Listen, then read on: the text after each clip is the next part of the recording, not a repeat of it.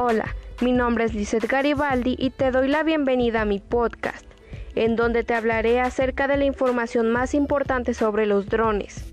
Podemos definir un dron como un vehículo que es controlado por un control remoto. Para elevarse, utiliza la fuerza de giro de sus motores unidos a las hélices. Podemos pensar que surgieron hace poco tiempo, pero déjame decirte que no es verdad. Los primeros modelos se remontan a los años 20. El diseño y sus posibilidades eran muy diferentes. La tecnología ha logrado que sean más ligeros y mucho más fáciles de controlar, además de que hace posible los diversos tamaños y su control de cada uno de ellos.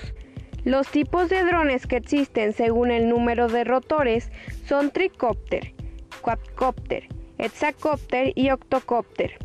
Puede volar en ciudades siempre y cuando no se supere la distancia indicada.